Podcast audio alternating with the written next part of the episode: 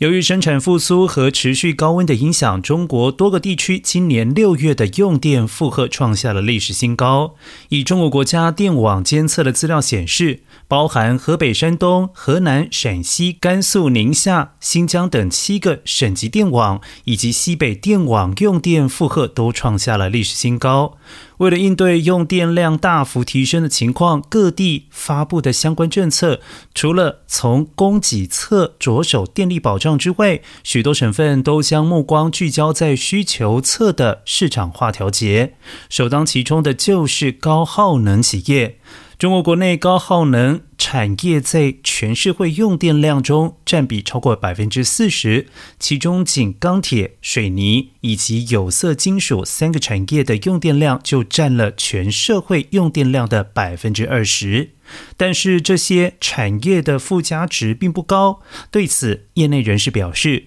要区分高耗能和高能耗，如果不加区别涨电价，将对这些电力成本高的基础性行业造成打击。